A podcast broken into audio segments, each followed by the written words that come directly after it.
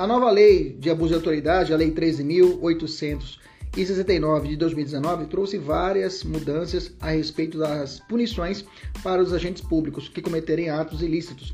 Nesse sentido, é, temos que estudar essa lei de forma minuciosa, que com certeza será muito cobrada nos concursos públicos e exame de ordem. Aqui é o professor Kleber Pinho, fique comigo até o final para você entender ponto a ponto essa nova lei.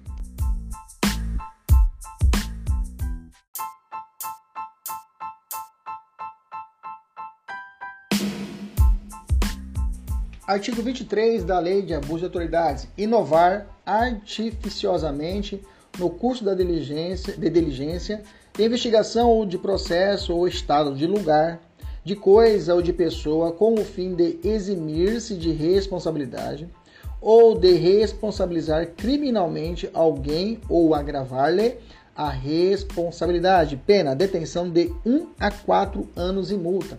Parágrafo único. Incorre na mesma pena quem pratica a conduta com o intuito de eximir-se de responsabilidade civil ou administrativa por excesso praticado no curso de diligência. 2. Omitir dados ou informações ou divulgar dados ou informações incompletos para desviar o curso da investigação, da diligência ou do processo.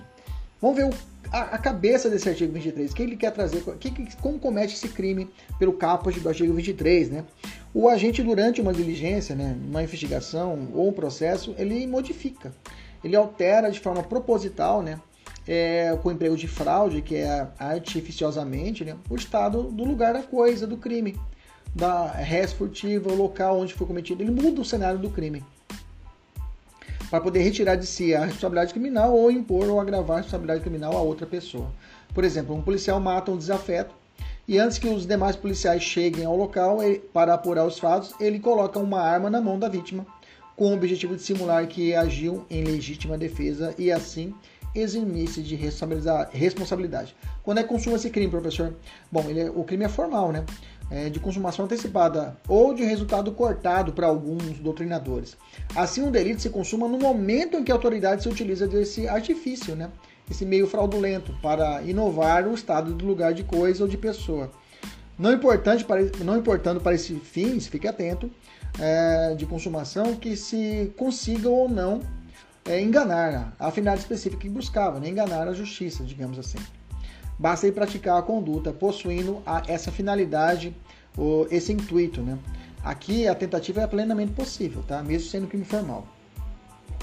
Quem é o sujeito ativo? Aqui é autoridade pública, né? não é um cidadão comum. Fique cuidado, toma cuidado, não é um cidadão comum, é autoridade pública. Distinções.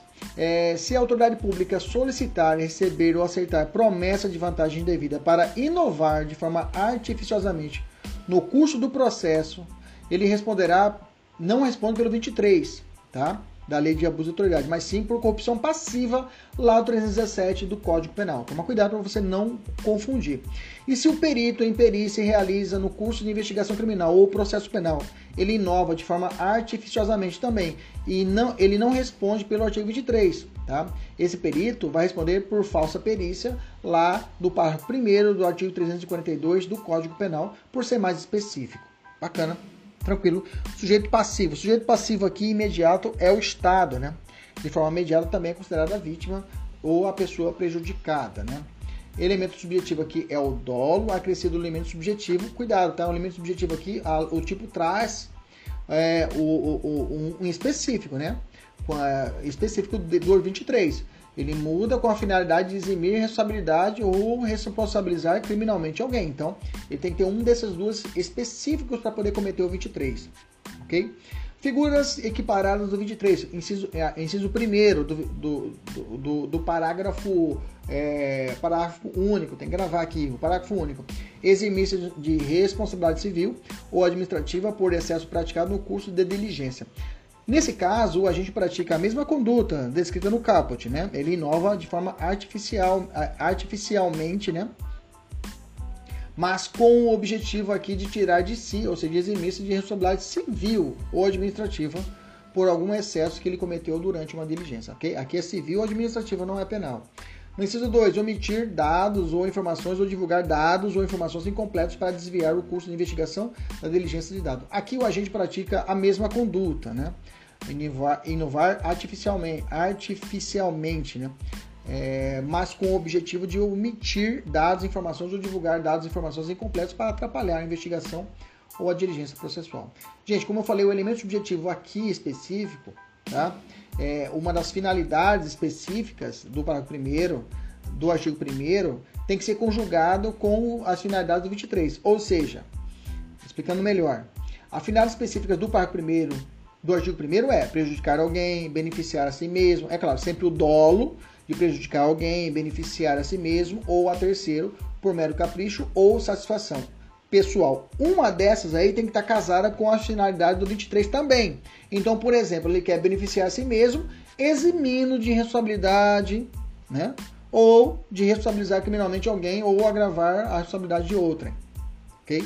É, por exemplo, por mero capricho, é, mero capricho não, beneficiar a si mesmo para eximir de responsabilidade civil administrativa por excesso praticado no curso de diligência, entendeu? Então tem que fazer o casamento do parágrafo primeiro de uma das finalidades específicas do parágrafo 1 do artigo 1 com uma do 23. Beleza? Cuidado, tá? O crime praticado no parágrafo único do artigo 347, né, que possui diversas semelhanças aqui com o crime, né, o 327 que é o, ou melhor, 347, melhor dizendo, né, que é muito parecido com esse nosso crime, que é o crime de é, o 347 do Código Penal fala inovar artificialmente a penência de processo civil administrativo ou estado de lugar de coisa de pessoa com o fim de induzir a erro o juiz ou perito. Pena, detenção de três meses a dois anos. Parágrafo único. Se a inovação se destina a produzir efeito em processo penal, ainda que não iniciado, as penas aplicam-se em. É a fraude processual. Nesse caso, 347, qual a diferença do 23? No 347, o crime é comum, pode ser praticado por qualquer pessoa. O 23, aqui que estamos estudando, é sujeitativo, tem que ser crime próprio, tem que ser agente público, né? Lá no 347, exige como finalidade específica a intenção de induzir a erro o juiz ou o perito. Aqui não possui outras finalidades específicas, eximir de responsabilidade ou responsabilizar criminalmente alguém, agravar-lhe a responsabilidade, ok? Que nós já vimos do 23. Cabe suspensão constitucional do processo? Cabe a NPP? Sim, cabe os dois. Tanto a suspensão constitucional do processo como também a ANPP. Beleza? O acordo de não persecução penal. Para poder fechar, vamos fazer aqui duas questõezinhas. Se a autoridade pública solicitar, receber ou aceitar promover de vantagem indevida para inovar artificiosamente no curso do processo, responderá pelo 23?